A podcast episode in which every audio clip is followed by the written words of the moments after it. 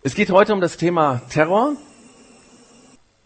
Genau, das Thema heißt Terror. Wir haben das ähm, auf unserem Flyer, hast du das äh, vielleicht gesehen, ähm, steht hier drauf heute auf der Präsentation. Vielleicht ist es so, dass jemand ähm, bewusst deswegen heute hier ist, weil ihn dieses Thema interessiert.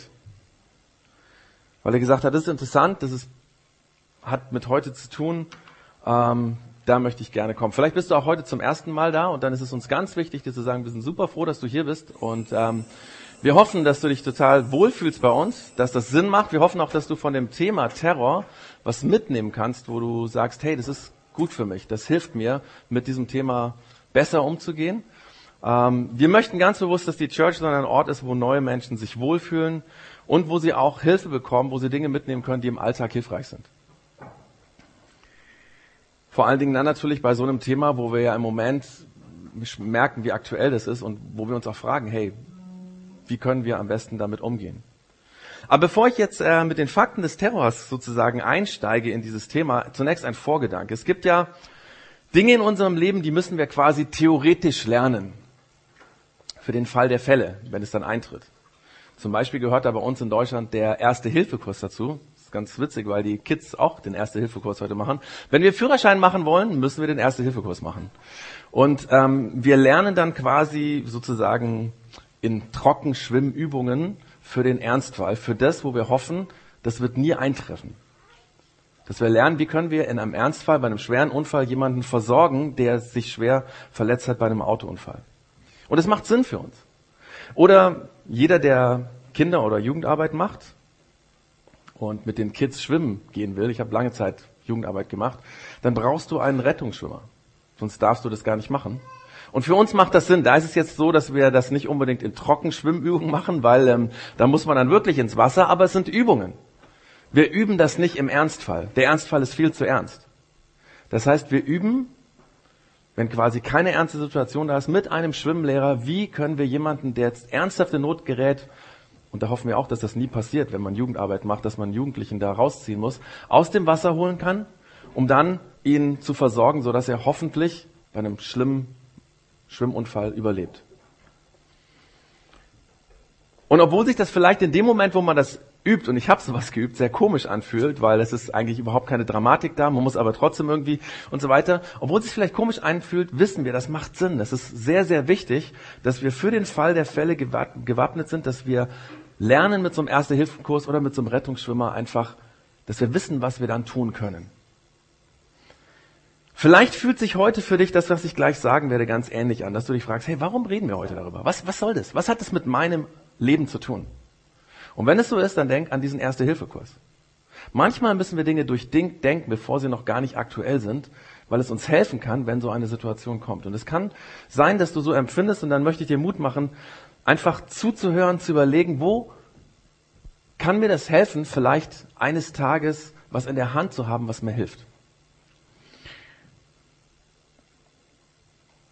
Und falls du hier bist und gar nicht so genau weißt, was du vom Glauben halten sollst, du findest das hier gut, du bist hier eingeladen worden, wie auch immer, du bist hier, dann ist es, glaube ich, auch total wichtig aufzupassen, weil du kannst dann verstehen, warum oder was eigentlich so wichtig oder was der Kernpunkt des Glaubens ist an Jesus und warum es heute Menschen gibt, in Terrorsituationen, in schwierigen Situationen, die trotzdem an ihrem Glauben festhalten.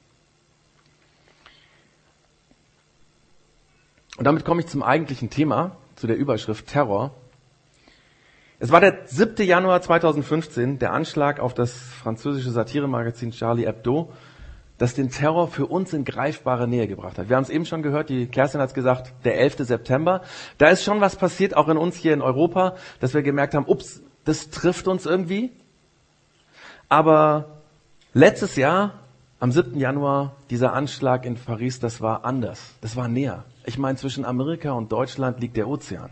Paris ist fünf Stunden mit dem Zug weg.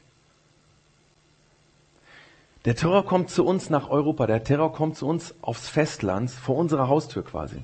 Und nur ein Dreivierteljahr später, dann weitere Anschläge in Paris, der 13. November 2015, da sterben insgesamt 130 Menschen. Und diesmal sind wir Deutschen betroffen. Einer der Anschläge sollte nämlich das Freundschaftsspiel zwischen der deutschen und der französischen Nationalfußballmannschaft treffen. Parallel dazu werden in dem Bataclan-Theater 89 Menschen während eines Konzerts von Terroristen hingemetzelt. Wir sind auch heute geschockt, wenn wir daran denken. Und dann kein halbes Jahr später, der 22. März 2016, also vor bisschen mehr als zwei Monaten, in Brüssel der Anschlag. Wieder sterben Menschen, wieder in einem Land von Europa. Wir spüren, wie der Terror immer näher an uns kommt, in unser Land, in unsere Gesellschaft, wie er zu uns immer näher kommt. Eigentlich wissen wir ja alle, dass jede Woche, eigentlich fast jeden Tag ähnliche Anschläge rund um den Globus passieren. In Ländern wie Syrien, Irak, Tunesien, Mali. Dort sterben täglich Menschen in, bei Attentaten. Aber diese anderen Länder sind weit weg. Daran haben wir uns gewöhnt. Und bei uns in den Nachrichten, in den Medien sind das meistens so Randnotizen. Aber jetzt passieren diese Dinge bei uns. Jeder von uns hätte zufällig am 22. März in Brüssel sein können am Flughafen. Viele internationale Flüge gehen über Brüssel. Ich war schon ein paar Mal da und musste auf den Flug warten. Der Terror ist näher an uns herangerückt und niemand weiß, ob der nächste Anschlag nicht vielleicht in München oder in Augsburg stattfindet. Ich meine, Terroristen haben uns Deutschen gedroht. Und warum sollten sie immer bei den großen Metropolen bleiben, wie Berlin, Hamburg, München? Warum nicht auch mal in einer kleineren Stadt? Und wenn wir ehrlich sind, dann macht uns das Angst keine konkrete, fassbare Angst im Sinne von, da ist was, ich muss jetzt irgendwie, sondern wir spüren so subtil ein ungewisses Gefühl, eine Unsicherheit. Wir denken darüber nach, ob wir mit der Familie nächstes Mal wirklich in den Urlaub fliegen sollen oder es vielleicht sein lassen. Wir denken darüber nach, ob wir vielleicht große Menschenmassen meiden sollten. Und wir machen uns Gedanken, wie wir uns, wie wir unsere Familien schützen können. Und was uns dabei ganz besonders verunsichert, das ist eigentlich, dass die, das Anschläge sind, die irgendwie weltweit miteinander verknüpft sind. Also der Anschlag in Syrien, der eigentlich nur ganz kurz in der Zeitung erwähnt wird, der hat was zu tun, einen direkten Zusammenhang mit dem Anschlag in Brüssel. Und das verunsichert uns. Weil wir in Europa, die wir im Frieden leben, werden da irgendwie reingezogen in was, was wo ganz anders passiert. Uns verwirrt auch, dass diese Anschläge religiös motiviert sind. Gläubige Menschen, radikal gläubige Menschen, muss man natürlich sagen, die töten andere wegen ihrem Unglauben. Gläubige Menschen töten Menschen mit einem anderen Glauben, sie töten aber auch Menschen mit, also die zur selben Religion dazugehören. Und das verwirrt uns, weil wie müssen diese Menschen drauf sein, dass sie jemanden töten, nur weil er falsch glaubt? Weil er mit seinem Lebensstil irgendwie eine Schande für die Religion ist oder sonst irgendwas. Uns fällt es schwer zu begreifen, was da passiert. Vor allem auch zum Beispiel mit dem Flüchtlingsthema. Da kommen Flüchtlinge und fliehen nach Europa, nach Deutschland. Und die glauben an denselben Gott wie die Terroristen, vor denen sie fliehen. Wir spüren diese unbestimmte Angst, die da ist, wenn wir zum Beispiel im Bus neben einem Mann sitzen, der ein Vollbart hat und wir ahnen, dass der aus religiösen Gründen diesen Vollbart hat. Oder dass wir zum Beispiel, was weiß ich, bei einem Amt warten und da sitzt eine komplett verschleierte Frau und wir wissen, das macht sie wegen ihrer Religion. Das verunsichert uns. Und dann, wenn es um den christlichen Glauben geht, dann gibt es da noch eine weitere Komponente, die es schwierig für uns macht. In den Gebieten, in denen der sogenannte Islamische Staat sein Unwesen treibt, sind viele Terroropfer Menschen, die Christen sind. Weil der Islamische Staat bewusst guckt in ihren Gebieten, die sie kontrollieren, wo Christen leben, um sie gezielt hinzurichten.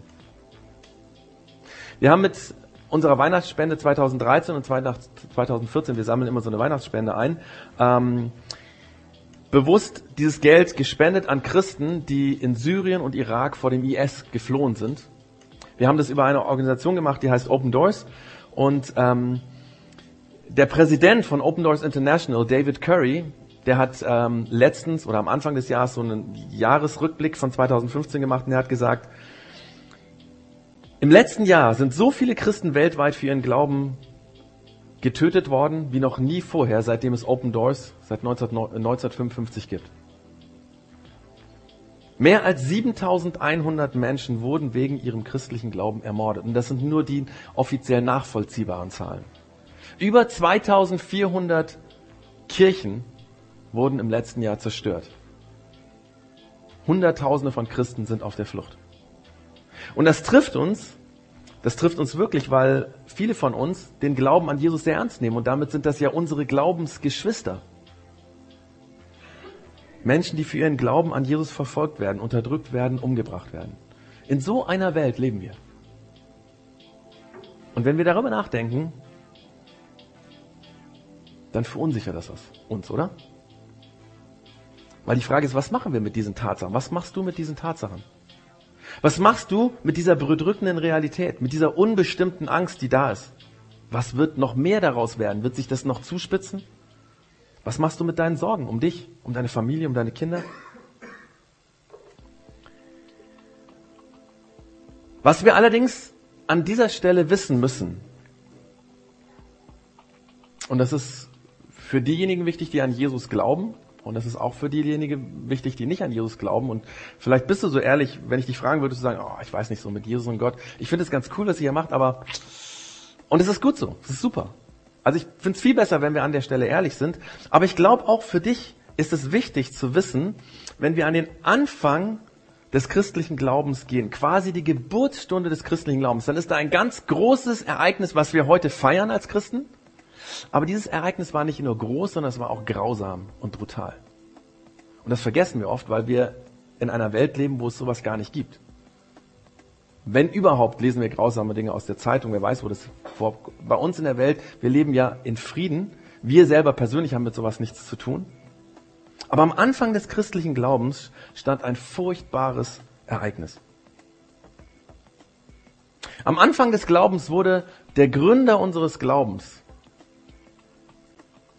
derjenige, zu dem wir beten, für den wir eben Lieder gesungen haben, derjenige, der der Retter der Christen ist, der Gott der Christen, dieser Mann wurde am Anfang von einem Freund verraten. Er wurde unter falschem Vorwand verhaftet.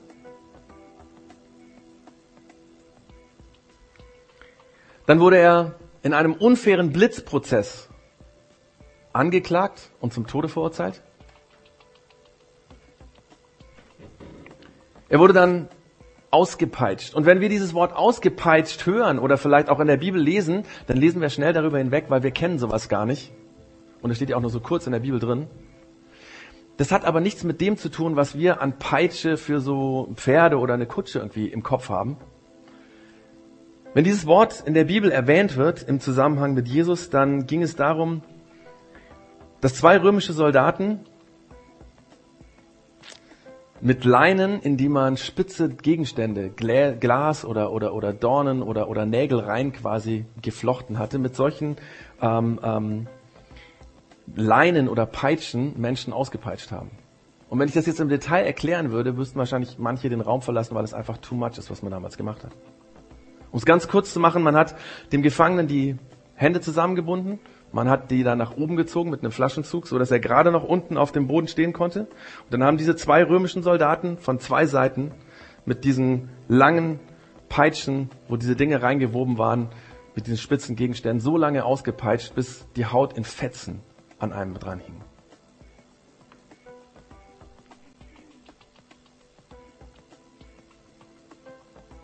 Und warum hat man Jesus ausgepeitscht? Ein Augezeuge von damals, der das mitbekommen hat, berichtet im Neuen Testament Folgendes. Weil Pilatus die aufgebrachte Volksmenge zufriedenstellen wollte, weil man die aufgebrachten Menschen beruhigen wollte, gab er Barabbas frei und ließ Jesus auspeitschen und zur Kreuzigung abführen. Um die aufgebrachte Menge, Volksmenge ruhig zu stellen, hat man Jesus auspeitschen lassen und bis zur Unkenntlichkeit entstellt. Weil die Menge wollte das so. Sensationsgeil. Dann zogen sie seine Kleider aus und hängten ihm einen scharlachroten Mantel um. Die Kleider, ich meine das, was noch von den Kleidern übrig geblieben war nach diesem Auspeitschen.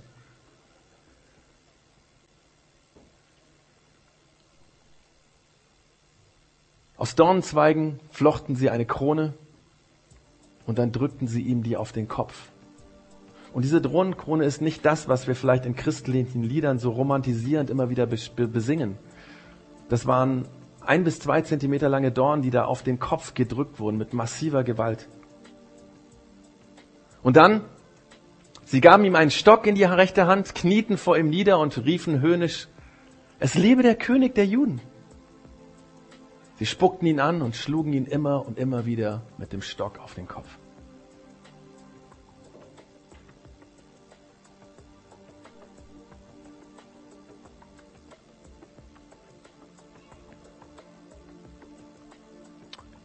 Und dann, obwohl das, also ob das nicht noch genug gewesen wäre, bekommt Jesus die Maximalstrafe. Er wird zur Maximalstrafe verurteilt. Wisst ihr, die Römer damals hatten nicht die Kreuzigung als Hinrichtungsmethode erfunden, aber sie haben sie bis zur Perfektion im Detail vollendet. Sie haben alles sich überlegt, damit es so grausam wie nur möglich sein könnte. Und wenn ich das jetzt im Detail beschreiben würde, dann müssten wahrscheinlich manche von uns sich übergeben, weil das so abartig war, was damals passiert ist. Man hat den zum Tode verurteilten, die Arme links und rechts an den Querbalken vom Holz festgenagelt, 10 bis 20 Zentimeter lange Nägel durch die Sehnen der Handgelenke. Und mit denselben Nägeln hat man die Füße festgenagelt, durch die Fußfläche hindurch. Man hat es gemacht, damit die am Kreuz hängenden sich aufstemmen können. Und man hat es deswegen gemacht, nicht etwa, also man denkt ja so, dass vielleicht die Leute verblutet sind am Kreuz. Sie sind nicht verblutet, sondern das war ein ständiges Ringen mit dem Ersticken. Weil immer dann, wenn dich die Kraft verlassen hat, bist du runtergesunken und bist schier erstickt. Und dann haben sich die Leute, die am Kreuz gehangen sind, mit den Füßen, den wahnsinnig schmerzenden Füßen wieder hochgebäumt, um Luft zu kriegen. Und dieser Kampf, dieses ständige Auf und Ab, dieses ständige mit dem Ersticken ringen, das ging Stunde um Stunde, manchmal bis zu zwei Tagen.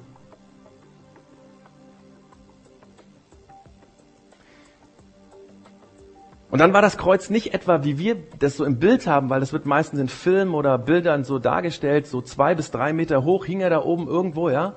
Sondern die Römer haben bewusst das Kreuz 20 bis 30 Zentimeter über den Boden quasi so gemacht, dass also der, die Füße 20 bis 30 Zentimeter über dem Boden waren. Wisst ihr warum? Dass man den Hingerichteten in die Augen scheinen kann, ihn verspotten kann, ihn anspucken kann, mit ihm reden kann, so lange bis er irgendwann verreckt. Nochmal ein Augenzeuge, der die Kreuzigung von Jesus mitbekommen hat. Die Leute, die am Kreuz vorbeigingen, beschimpften ihn und schüttelten spöttisch den Kopf. Rette dich doch selber. Komm vom Kreuz herunter, wenn du wirklich Sohn Gottes bist. Anderen hat er geholfen, aber sich selbst kann er nicht helfen. Und haben ihm dabei in die Augen geschaut. Dieses grausame, furchtbare Ereignis, das steht am Anfang des christlichen Glaubens. Das ist die Initialzündung des christlichen Glaubens. Und dann gibt es noch eine Sache, die wir meistens nicht bedenken. Jesus wurde ja nicht irgendwo auf der Flucht vor seinen Gegnern gefangen genommen. Nicht irgendwo an der Grenze der römischen Provinz Judäa in einer Routinekontrolle. Jesus wollte nicht gerade abtauchen und ist dann dummerweise doch noch gefasst worden, sondern obwohl Jesus genau wusste, was passieren würde, wenn er nach Jerusalem geht. Er wurde gewarnt von seinen Freunden. Man hat gesagt, mach das nicht, du wirst dort gefangen nehmen. Obwohl er das wusste, ist er am helllichten Tag auf der Hauptstraße nach Jerusalem eingezogen, so dass jeder ihn sehen konnte. Da war eine riesen Volksmenge, die Leute, die ihn mochten und die, die vorhatten, ihn umzubringen.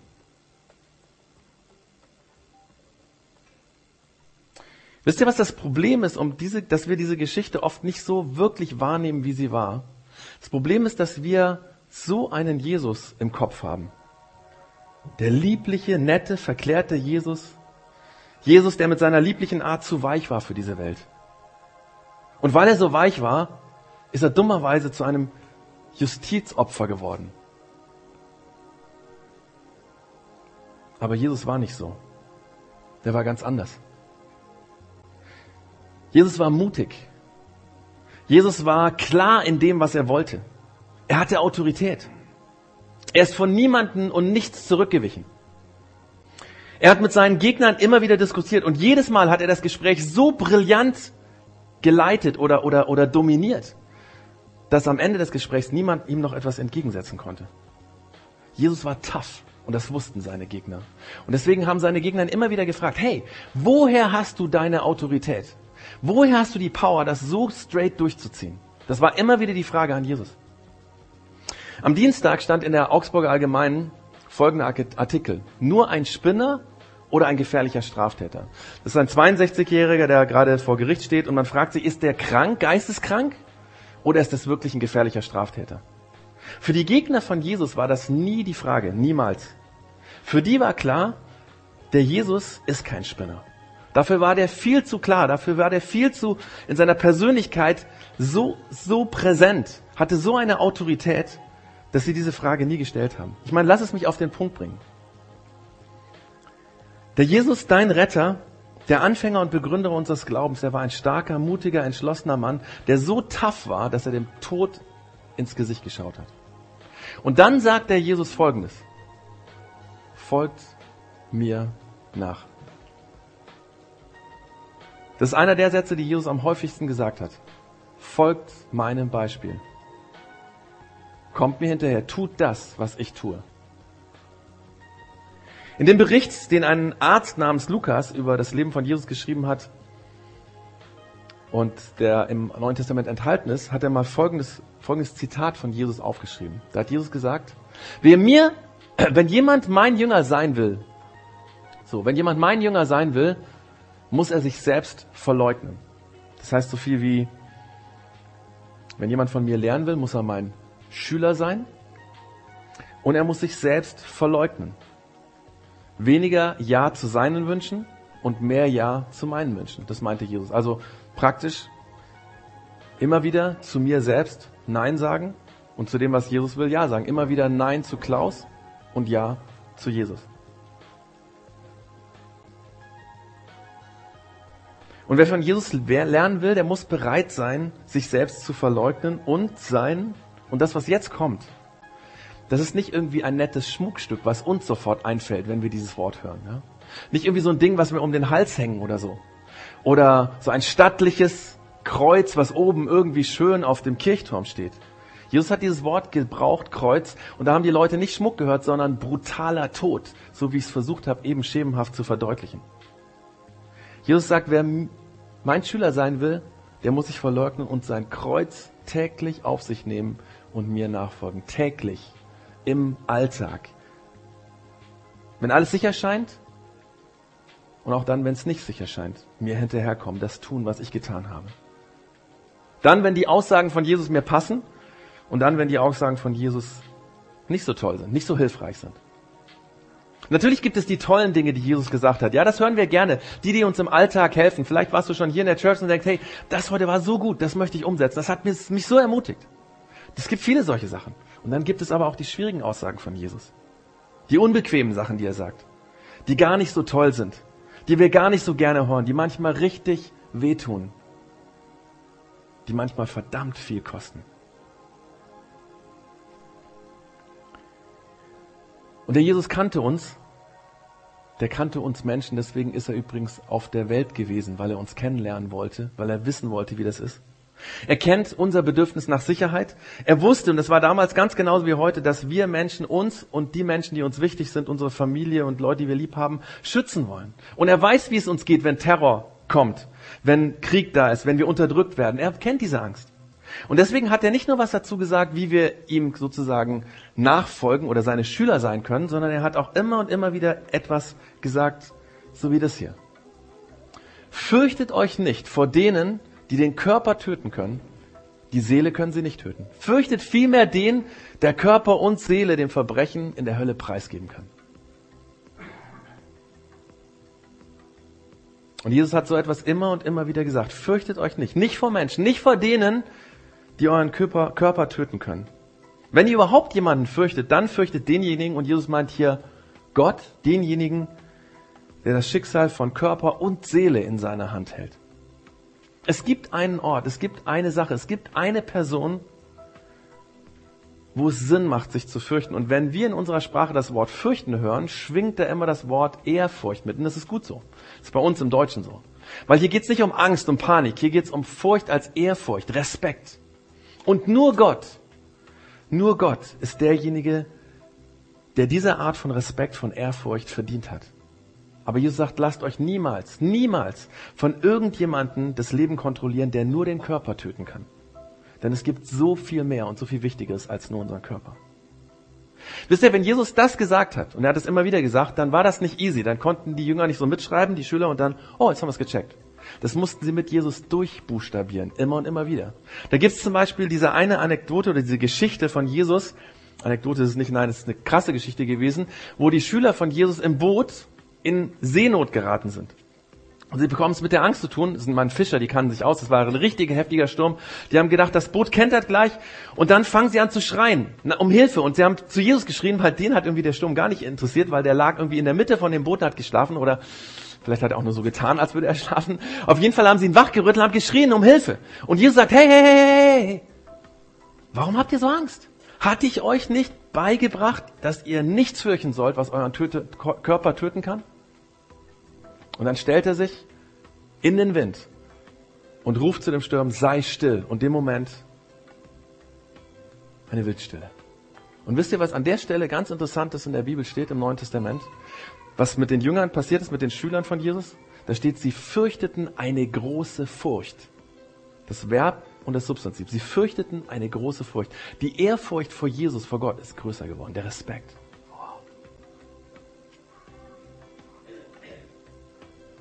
Jesus hat die ganzen drei Jahre, in denen er seine Schüler gelehrt hat, immer wieder betont, wenn ihr euch überhaupt fürchtet, dann fürchtet nur einen, und zwar Gott. Ängste kommen und sie gehen. Aber ihr dürft nie zulassen, dass diese Ängste euer Leben kontrollieren. Und in der Zwischenzeit folgt mir nach. Eigentlich wollte Jesus seinen Schülern zwei Dinge sagen, auf die wir das runterbrechen können. Das war, was er in dem Ganzen, wo er mit seinen Schülern unterwegs war, ihnen immer wieder beibringen wollte. Das erste, Ungewissheit lässt sich nicht vermeiden. In unserer Welt gibt es Dinge, die wir nicht planen können. Ungewissheiten wie Terror, Leid, Krieg, Unterdrückung, Schmerzen, alle das können wir nicht kontrollieren. Es wird kommen, den einen wird es mehr treffen, den anderen wird es weniger treffen. Wir hatten das auch schon in der letzten Church Zone. Schwere Zeiten, und Jesus redet hier über schwere Zeiten, werden kommen. Die können wir nicht vermeiden. Ungewissheit gehört zum Leben dazu. Das haben wir nämlich im Griff.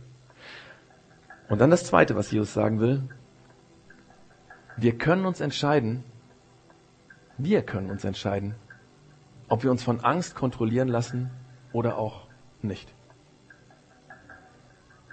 Natürlich, Ängste kommen. Ängste sind Emotionen, die hochkommen. So sind wir Menschen. Das ist ganz normal. Wir können diese Ängste nicht kontrollieren, wann sie kommen, aber wir können uns entscheiden, ob wir diese Ängste uns kontrollieren lassen oder nicht. Ob Angst unser Leben beherrscht.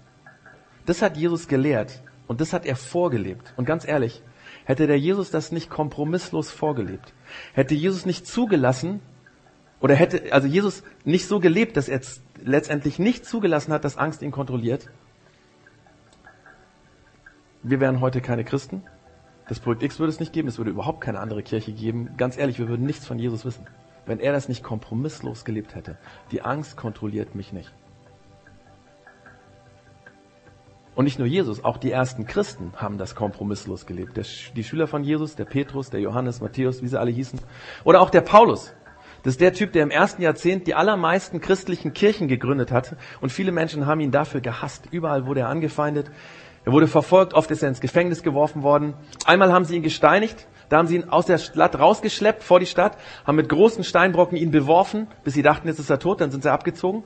Kurze Zeit später kommt er wieder zu Bewusstsein, steht auf, Blut überströmt, geht zurück in die Stadt zu den Christen, die da gewohnt haben und die haben ihn versorgt. Und der Paulus hat danach nicht gesagt, oh nein, also, also, das ist so krass, das hätte ich nicht gedacht. Nee, jetzt, jetzt lasse ich das mit dem christlichen Glauben. Also hier Gemeindengründer oder was? Nee. Der Paulus hat weiter unbeirrbar sich, also nicht beirren lassen, er ist weiter unbeirrbar gegangen, hat an Jesus geglaubt, er hat Menschen davon erzählt, er hat Gemeinden gegründet. Das war sein Auftrag. Merkt ihr? Ungewissheit, Unsicherheit gab es beim Paulus, absolut. Aber er hat sich entschieden, die Angst wird mein Leben nicht kontrollieren. Oder als er eines Tages wieder zurück nach Jerusalem reisen wollte, und das war so krass, weil da kamen Leute zu ihm und haben gesagt, Paulus, du darfst nicht gehen nach Jerusalem, du wirst gefangen. Da gab es einen, der hat gesagt, heute Nacht hatte ich einen Traum, da hat Gott zu mir gesagt, wenn der Paulus nach Jerusalem geht, wird er gefangen und er wird nie wieder freikommen. Das ist ein Todesurteil. Aber der Paulus ist nach Jerusalem gegangen, weil er wusste, Jesus will, dass er dahin geht. Und dort ist er inhaftiert worden. Und dann ist er nach Rom gebracht worden, weil er war römischer Bürger und jener römische Bürger hatte das Recht, vom Kaiser gerichtet zu werden in einem Prozess. Dieser Kaiser war niemand anders als Nero. Und ja, Paulus ist dort in Rom gestorben. Aber bis zu dem Prozess, weil ich meine, viele Römer haben sich auf den Kaiser berufen, waren es drei Jahre oder länger. Und in diesen Jahren hat der Paulus Briefe geschrieben. Und wisst ihr was? Das römische Reich gibt es nicht mehr. Nero ist vor langer, langer, langer Zeit abgesetzt worden oder umgebracht worden. Aber die Briefe von Paulus gibt es bis heute. Die sind heute in der Bibel und die Bibel wurde in hunderte von Sprachen übersetzt und jeden Tag lesen von Millionen von Menschen die Briefe von Paulus und werden ermutigt in ihrem Glauben daran festzuhalten, die Angst nicht sich regieren zu lassen, sondern dran zu bleiben. Egal was passiert.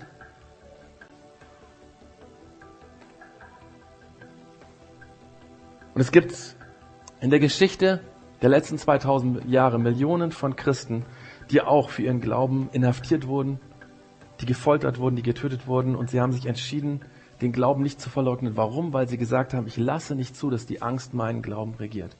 Ungefähr 100 oder mein Leben regiert. Ungefähr 150 Jahre nachdem der Paulus gestorben ist, gab es einen Mann, einen Arzt, der hieß Claudius Galenus, der war der Leibarzt des Kaisers Mark Aurel. Und dieser Arzt war unter anderem dafür zuständig, die hingerichteten Christen in der Arena quasi nachher als Leichen zu inspizieren, ob sie auch wirklich tot sind. Der hat also jeden Tag mitbekommen, wie hunderte von Christen brutalst hingerichtet wurden.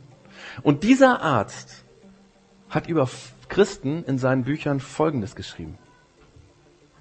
Denn ihr Mangel an Furcht vor dem Tod und dem, was sie danach erfahren werden, der Mangel an Tod, äh, Furcht vor dem Tod, der Mangel an Furcht vor dem Tod, ist eine Tatsache, die wir jeden Tag sehen.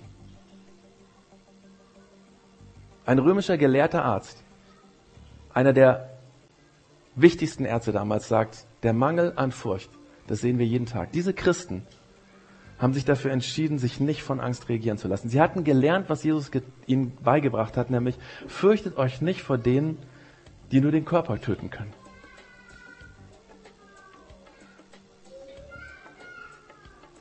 Auch für diese Christen hat das gegolten. Die Ungewissheit lässt sich nicht vermeiden. Aber sie haben sich dafür entschieden, ihr, Angst nicht, ihr Leben nicht von Angst kontrollieren zu lassen. In der Arena, wo sie hingerichtet wurden, nein, die Angst kontrolliert mich nicht. Und so gibt es heute noch viele Christen in Syrien, in Irak, in Mali, in Pakistan, Iran, in Nordkorea, die für ihren Glauben und die Liebe und Treue zu Jesus hingerichtet werden. Und für diese Christen ist das ganze Leben voller Unsicherheit. Diese Christen haben Angst. Da kommen ständig Sachen vor, wo sie natürlich Angst haben. Das ist ganz menschlich. Aber sie entscheiden sich, nein, die Angst regiert mich nicht. Ich habe am Ende drei Fragen, die ich euch stellen möchte. Das heißt uns, mich auch. Und ich kann keine Antwort auf die Frage geben, weil das ist eine Frage, die jeder persönlich für sich beantworten muss. Wir können nachher noch gerne darüber ins Gespräch kommen, aber beantworten kann man sie nur persönlich. Das war die erste Frage. Ist unsere Version des christlichen Glaubens all das wert, was sich Christen haben kosten lassen, an Jesus festzuhalten? Ist unsere Version des Glaubens das wert? unsere Version des Glaubens hier in Europa.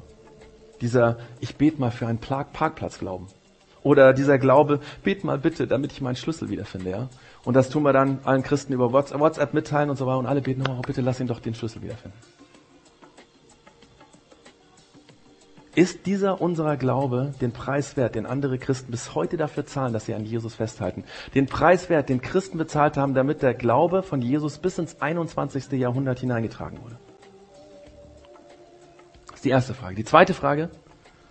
Ist unsere Version des Glaubens es wert, dafür zu sterben? Hey, die gute Nachricht ist, wir wohnen in Deutschland, in Augsburg. Da wird niemand von uns für unseren Glauben sterben. Wenn wir hören, dass wir für unseren Glauben getötet werden, das ist heute in unserem Kontext nicht real hier in Deutschland, für uns. Aber es geht um die Frage, wie wichtig ist dir der Glaube? Würdest du dafür alles riskieren? Würden wir dafür bereit sein zu sterben, wie viele andere Christen in anderen Ländern das heute machen? Was bedeutet uns der Glaube? Was bedeutet dir der Glaube? Was bedeutet er mir wirklich? Und dann die dritte Frage, und die resultiert, das ist quasi eine Zusammenfassung sozusagen aus den zwei anderen. Ist die Art, wie wir unseren Glauben leben, den Preiswert, den andere Christen für ihren Glauben zahlen? Ist die Art, wie wir den Glauben leben? Ich meine, wenn der Paulus, der Petrus, die Christen aus dem ersten Jahrhundert uns sehen würden, wie wir unseren Glauben leben, die würden uns vermutlich fragen, vor was hast du Angst? Hey, über was machst du dir Sorgen? Oder die Christen, die heute im Irak und in Syrien noch leben, die Christen in Nordkorea, in Mali, in Nigeria, wenn sie sehen könnten, wie wir unseren Glauben leben, was würden die zu uns sagen? Und ich frage diese Fragen nicht, um uns ein schlechtes Gewissen zu machen. Ich will nicht, dass irgendjemand nach Hause geht irgendwie und, und sich denkt, oh scheiße. Nein. Ich stelle diese Fragen aus dem Grund, weil wir heute die Zeit haben, darüber nachzudenken, wie wichtig ist unser Glaube. Denkt an den Erste-Hilfe-Kurs. Jetzt, wo der Ernstteil nicht eingetreten ist, zu sagen, wie wichtig ist mir das? Wie relevant ist Ihr Glaube wirklich für mich? Oder ist es nur ein kleiner Goodie? So ein kleiner Anhänger an mein Leben?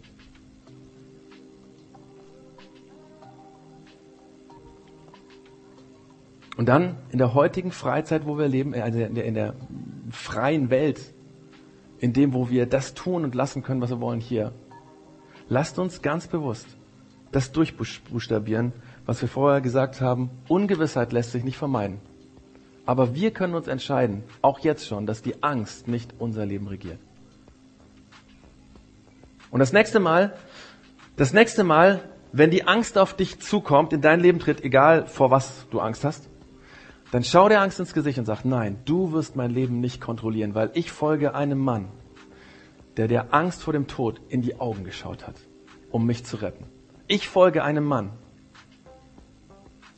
der den Tod besiegt hat um das Böse und die Macht des Bösen in unserer Welt zu zerbrechen.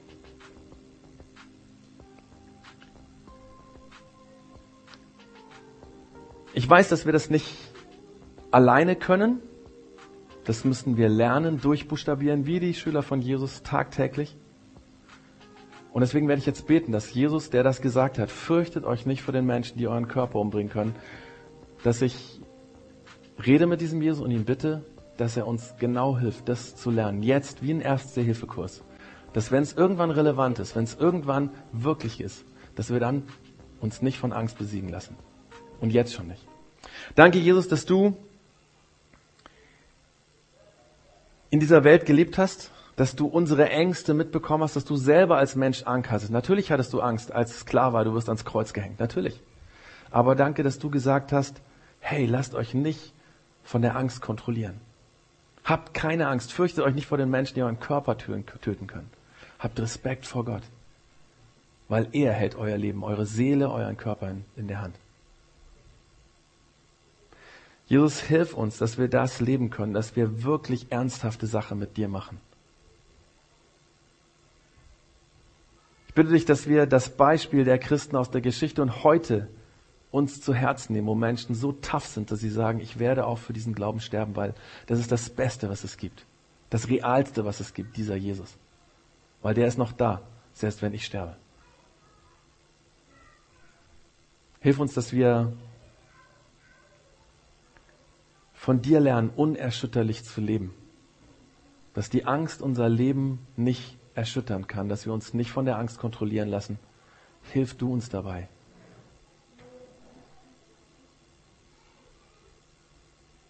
Danke, dass du das vorgelebt hast. Danke, dass es Christen gibt, die das vorgelebt haben, die letzten 2000 Jahre und dass es heute Brüder und Schwestern im Glauben gibt, die das vorleben. Die machen uns Mut.